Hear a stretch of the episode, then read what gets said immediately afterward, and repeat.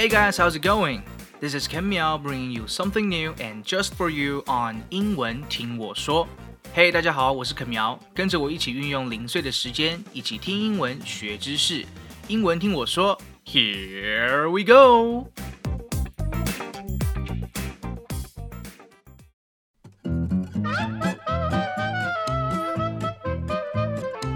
Hey folks, now we've been receiving comments requesting us to host more full English episodes. Wow, you have no idea how happy that makes me. Well, for one thing, I won't have to switch between languages as I speak or write the script. Mm.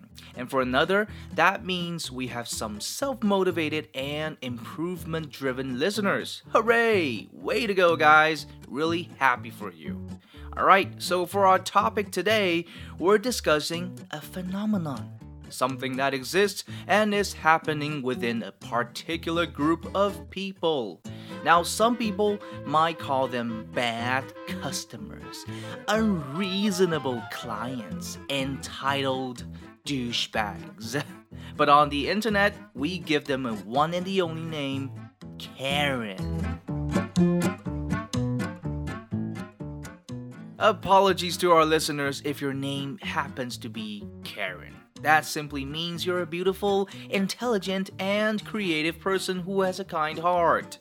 However, the Karens we're talking about here is a pejorative term, which means a negative saying for a woman who appears to be entitled or demanding beyond the scope of what is normal. Basically, a Karen is someone who takes things for granted, who considers herself superior or better than others, which gives them the right, air quote, right to correct people, shout to people's faces, and apparently demand other people to speak English in public. Yes, believe me, they can be very, very wild. The term Karen also refers to memes depicting white women who use their privilege to demand their own way. That's right, I gotta be honest that I learned this term directly from memes, especially from 9gag, which is a really popular meme website if you do not know. They have their own apps, there's a lot of funny stuff to find out. Anyways, back to our topic. Although Karen's behaviors are mostly frowned upon by the society, sometimes involving physical assaults, cursing, and racism, it's actually quite amusing and jaw dropping when you observe and simply look at the behaviors of Karens out there because it makes you wonder is she from like another planet or something? How could she even think that way? God. If you consider Karens a type of species, then you need to meet their ancestors, which is the origin of the Karen family. In African American culture, there is a long, long history of calling a meddlesome white woman by a certain name. Now, here's an interesting word meddlesome which, according to online Cambridge Dictionary, means often getting involved in situations where you're not wanted, especially by criticizing in a damaging or annoying way. Alright, so a bit nosy, a bit noisy, plus a little paranoid. Alright, in the early 1800s, a meddlesome woman was referred to as Miss Anne. Well, I'm sure the Anns listening right now are anything but meddlesome. Now, in the 1990s, a new pejorative slang for a white woman, Becky, started to become popular. Becky refers to a white girl who loves Starbucks and Uggs, which is a type of sheepskin boot, and is clueless about racial and social issues. And finally, in the early 2000s comes the term Karen as we know it. In 2004, the movie Mean Girls featured a character named Karen, starring the beautiful and talented Amanda Seyfried. There was a well known scene where Karen asked a dumb question, saying, So, if you're from Africa, why are you white? I believe you've all seen this movie at some point in your lives. It's just a fun chick flick, but we might as well learn something from it, right? Now, if you're still unsure how to identify a Karen when you see one, just remember the five letters that K A R E N stands for. Okay, picture yourself in a fast food restaurant when suddenly you hear this dialogue K, know your rights. Ah, que estudias en inglés. Ah, vale, vale. Ah, Excuse me. Could you please speak English while you talk? Thank you. Huh? What's your problem, lady? This is a free country. Mind your own business. No, you are wrong. This is a Christian country, haven't you heard? Donald Trump wants you people to speak English. I'm obligated to correct you. I know my rights. A, accuse everyone. What? You're just gonna sit there and wear that silly smirk? Say something. Ma'am, I think you're overreacting to this because I'm what?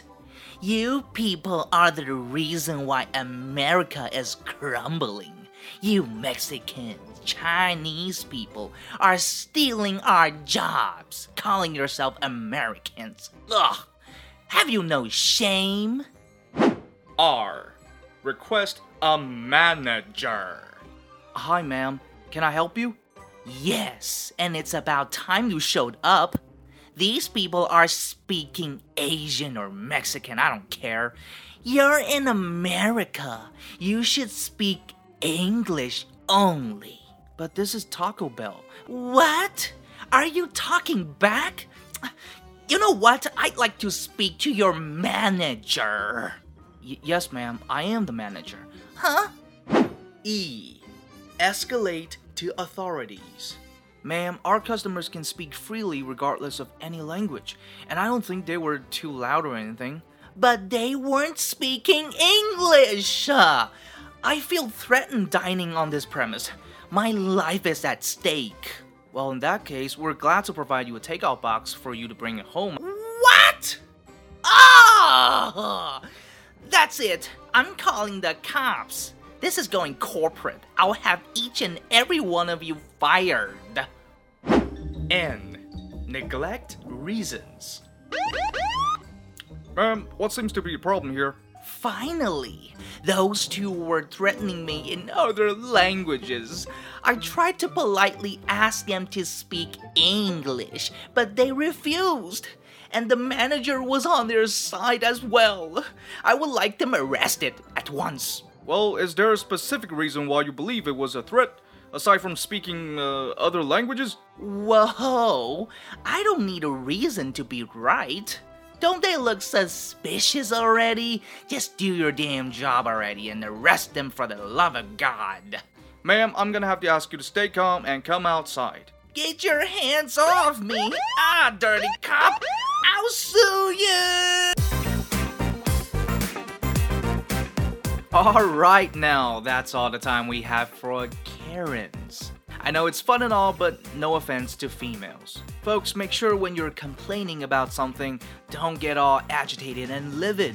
When you lose focus and start cussing at everyone, remember you're the crazy one. As a civilized person, we can always try to resort anything to peaceful settlements. Give me a 5 star if you enjoyed my little voice acting back there.